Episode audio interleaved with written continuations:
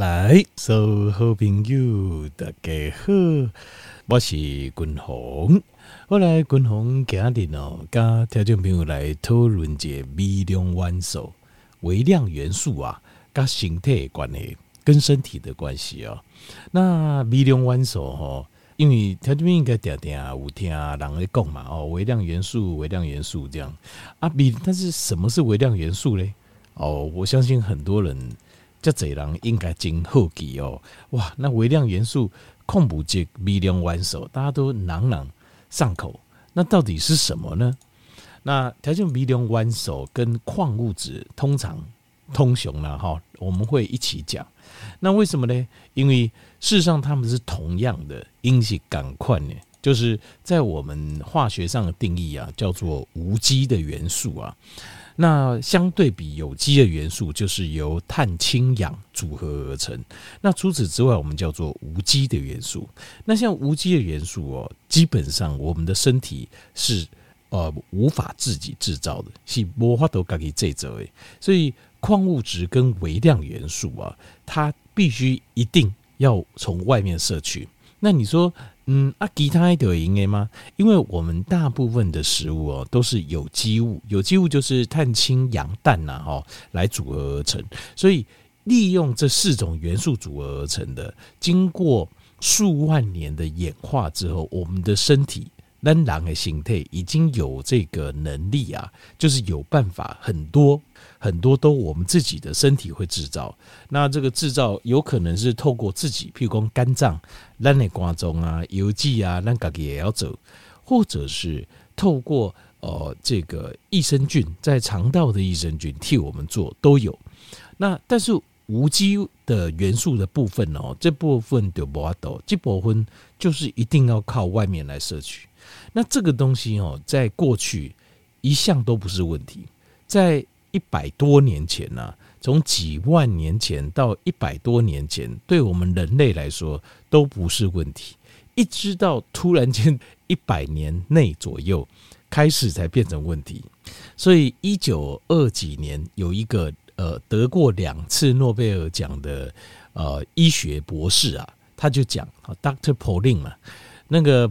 Dr. Pauling 这个宝林博士他就说：“他说这个未来啊，未来的疾病啊，大部分呢、啊、将会是缺乏矿物质与微量元素所引起的。这我觉得他非常有远见哦。在一九二几年，电影超级霸尼进京啊，一百年前，一的攻击顾为非常有远见。为什么？那其实他看到了一个现象，什么现象呢？就是土地。”的过分利用，因为我们现在呃，条件你知道呃，我们植物要生长哦，植物要生长，因为植物其实等于是所有的我们所有生就是动物的食物的来源的源头。那条件我们公啊，我能讲吧，没有错。比如说肉食性的动物或是杂食性动物，其实它吃的肉是什么？事实上，大部分都是草食性动物，所以草食性动物，它主要的食物就是植物，所以植物等于是所有的，就是呃地球的所有的动物的能量的来源。那植物它从哪里来呢？植物从两个地方来。第一个，它要过两关，很重要两关，它才有办法生长。第一个是光合作用，就是它有办法把光线转化成能量。那这部分哦，就是靠植物的叶绿素，这个没有问题。那另外一个，它要生长的部分，就是它必须要有一个呃，就是一个一个养分，就是一个氮呐，氮跟氢的一个养分，我们叫氮肥。那这个氮肥哈，在过去是必须要靠。一些豆科植物的根，它的菌里面有一些特殊的菌，然后一段时间之后，在那个土地里面在生长之后分泌，它才会产生这个氮肥。那这个氮肥再加上呃光合作用，就会成为植物的能量来源。所以植物要有这两个。那在光合作用这部分，因为是太阳，太阳都没有什么问题了哦，短时间没有什么供给的问题。但是另外一个是什么呢？另外一个就是哦，这个氮肥。那氮肥的话哦，氮肥这个东西哦，以前是要靠这个菌去发酵，然后才能够在土地中转化，就根部豆科植物的根部的一个特殊的菌去转化。现在不用了，因为在差不多一百多年前哦，大概一一九零零左右年代，就一八多的时候就发明的氮肥，就是我们用人工去合成氮肥，主要的就是尿素。去合成这个东西，所以田龙贤那五郎是就是施肥哦，植物施肥为什么用呃动物啊，或是人的排泄物？就是我们要用里面的尿素啊，这个东西。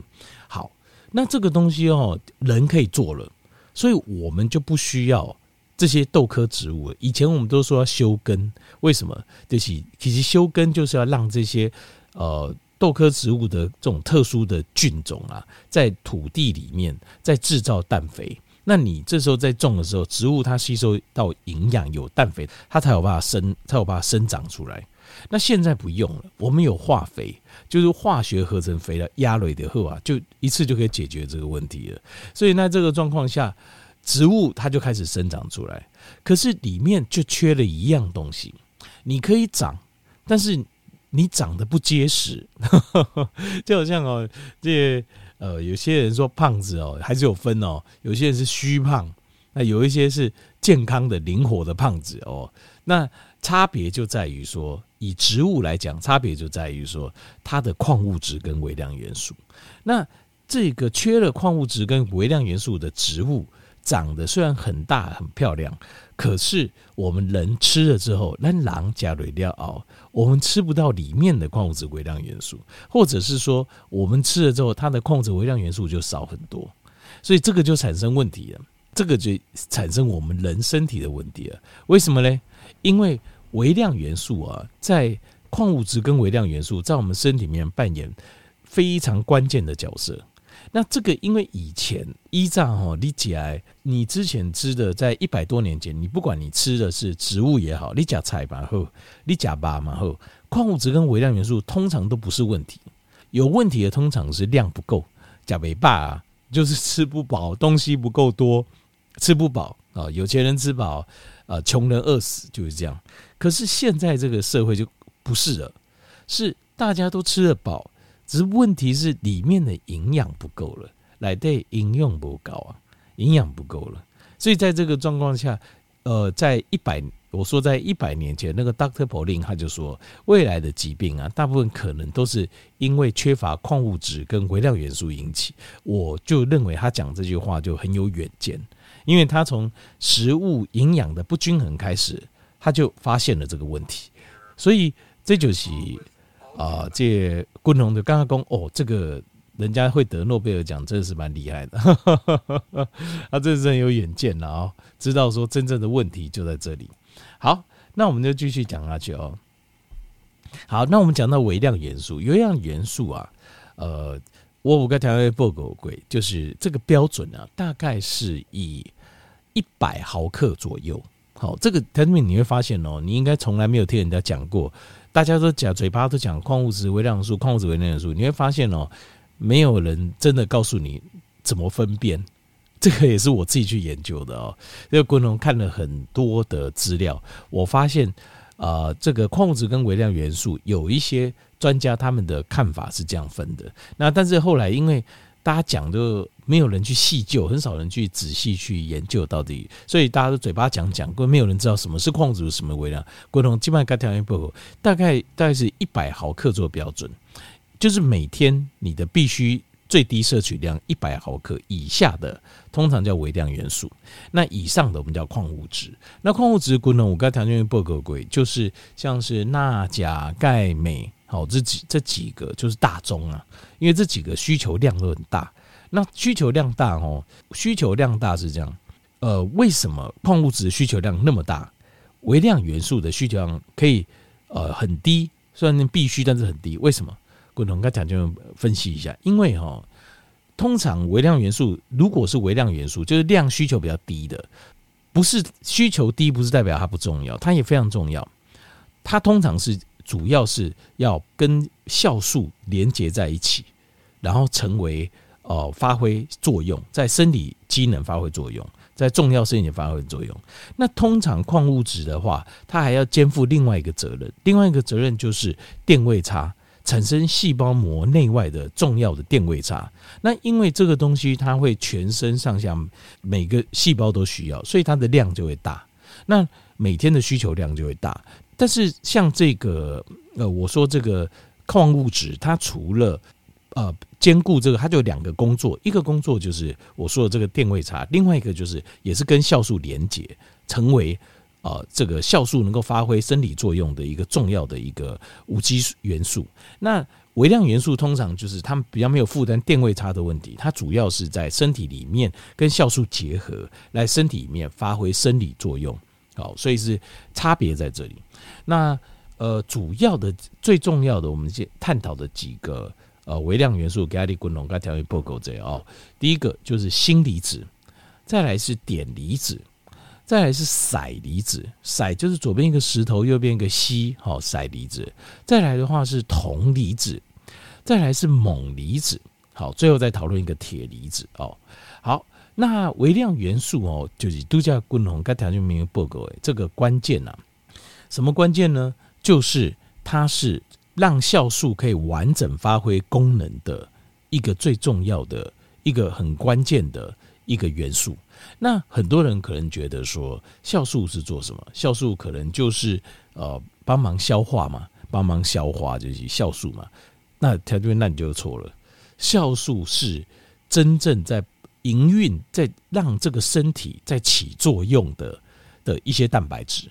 酵素是蛋白质组成，然后连接一些呃微量元矿物质或有微量元素，然后全身帮我们把这个身体的这个整个。呃，营运啊，就是能够让我们身体可以可以等于动起来，所有的生理机能可以正常发挥。最重要就是酵素。那像是锌离子，它跟超过三百种不同的酵素连接在一起。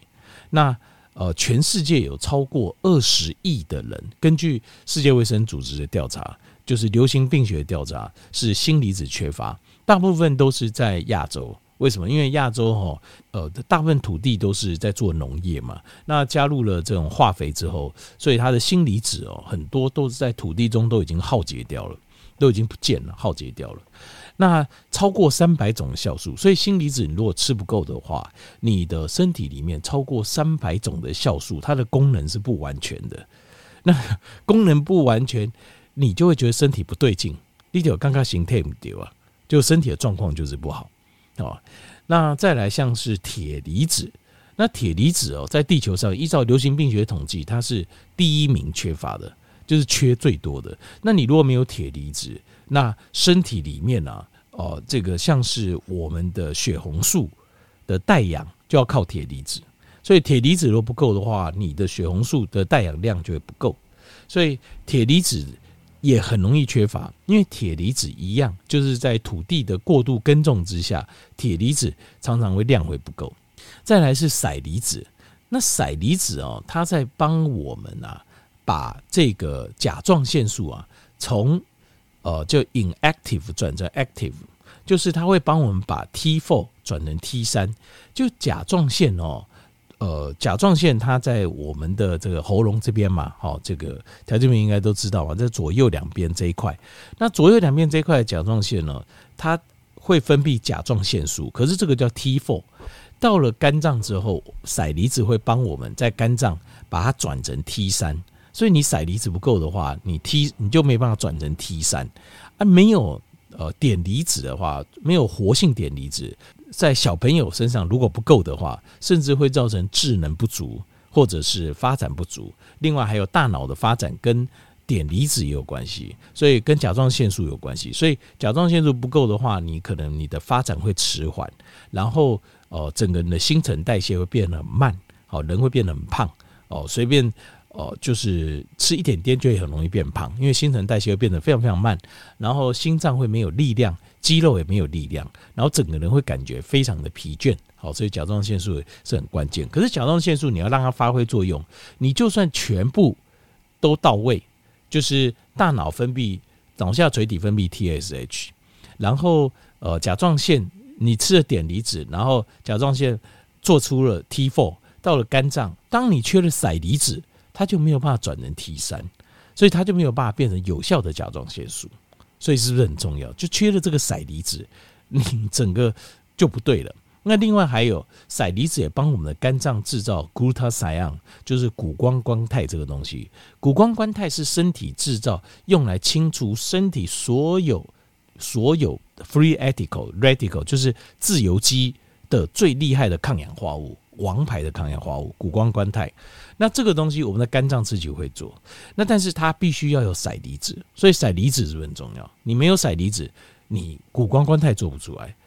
甲状腺素也做不出来，active 的状做不出来。好，好，那再来，譬如说像碘离子，碘离子都要滚红丢，跟台湾报告，它会把 TSH 啊，跟就跟 T 三的 T four 跟 T 三的转化，那三分之一哈，这个学校的小朋友都缺碘离子，那碘离子跟大脑的发育有关系，而且碘离子啊，它能够帮我们哦，就是控制。呃，雌激素在体内能够跟雄激素这个合理的一个比例，所以男性跟女性都需要碘离子，它才有办法维持男性女性荷尔蒙的一个比例正常比例。那如果你碘离子摄取不足的话，男生的部分本来你的雄性荷尔蒙比例要高一点的，女性荷尔蒙比较低的，你反而雄性荷尔蒙比例会降低，会造成一个男性女乳症啊，就是。啊，查甫的代志有淡薄清楚，扎波金啊，赶快有有有胸部这种感觉。好，这个是碘离子。好，所以像这些都是非常重要的哦，像是非常重要的哦。那像是如果你锌离子不够的话，你会发现你的头发会掉，因为锌离子跟蛋白质合成有关系。你最明显看到的症状，像是你的头发会掉，然后你的指甲变得很容易碎掉，很容易裂。另外还有就是你的。呃，睾固酮就是男性荷尔蒙就会降低，还有就是你的肠胃道，肠胃道的消化功能，你的蠕动受到影响，所以你也绕不动，对对，绕不动。锌离子摄取不足，那如果说像是铁离子摄取不足，当然就是会贫血啊，就是很明显你就会贫血，好，就是血液中带氧量就不够，那一样也会发现你的指甲容易碎裂，还有头发容易掉。另外，像是呃，这像硒离子量如果不够的话，你也会发现就是哦、就是你会人会人诶，刚才就疲了诶，常常会觉得很疲劳。那还有就是呃，你会发现这个呃不孕症，好像年轻人如果生不出来，有时候可能要考虑考虑一下了哈，要补充一下这个硒离子，好，因为你没有硒离子，很容易有不孕症的状况，然后长期的疲劳，这些都是那。呃，像是比较寒，呃，讲一下就是比较含那个微量元素比较高的一些食物哦，它里面我可以平常就可以多吃。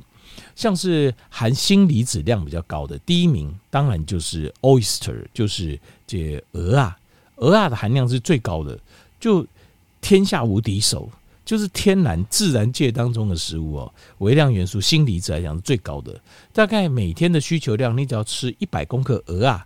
就够了，一百公克不多啊，几咪咪啊你啊，大概我估计大概八到十克鹅啊吧，这样就够了，一天的量就够了，龟缸的最低用量就可以就满足了。好，那所以如果你可以每天吃鹅啊，那当然是很幸福的事了哈。每天都可以吃的话，大概一一小碗一百公克这样就够。我有看过那个就超就可以超过每日的 RDA 了。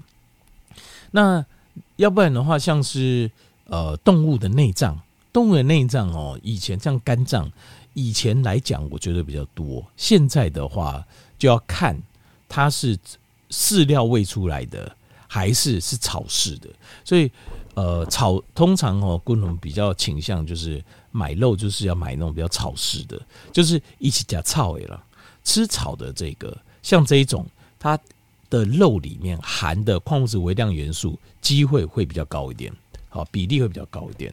那另外还有像甲壳类的海产，虾子啦、螃蟹啦，都是含锌量比较高一些的。好，好，再来就是含铁比较高一点的，含铁比较高一点的食物哦，像是呃这个最高的就是动物的内脏，像是肝脏，好像这个肝呐、啊、心呐、啊、肾呐、啊，像这种呃动猪的啦、牛的啦的量含量都是比较高的。那另外还有甲壳类的海产也是好，比如虾啦、螃蟹啦、丁丁，好，这也是。那再来就是呃含碘比较高的食物，含碘比较高的食物啊，像是海产，就是甲壳类的海产。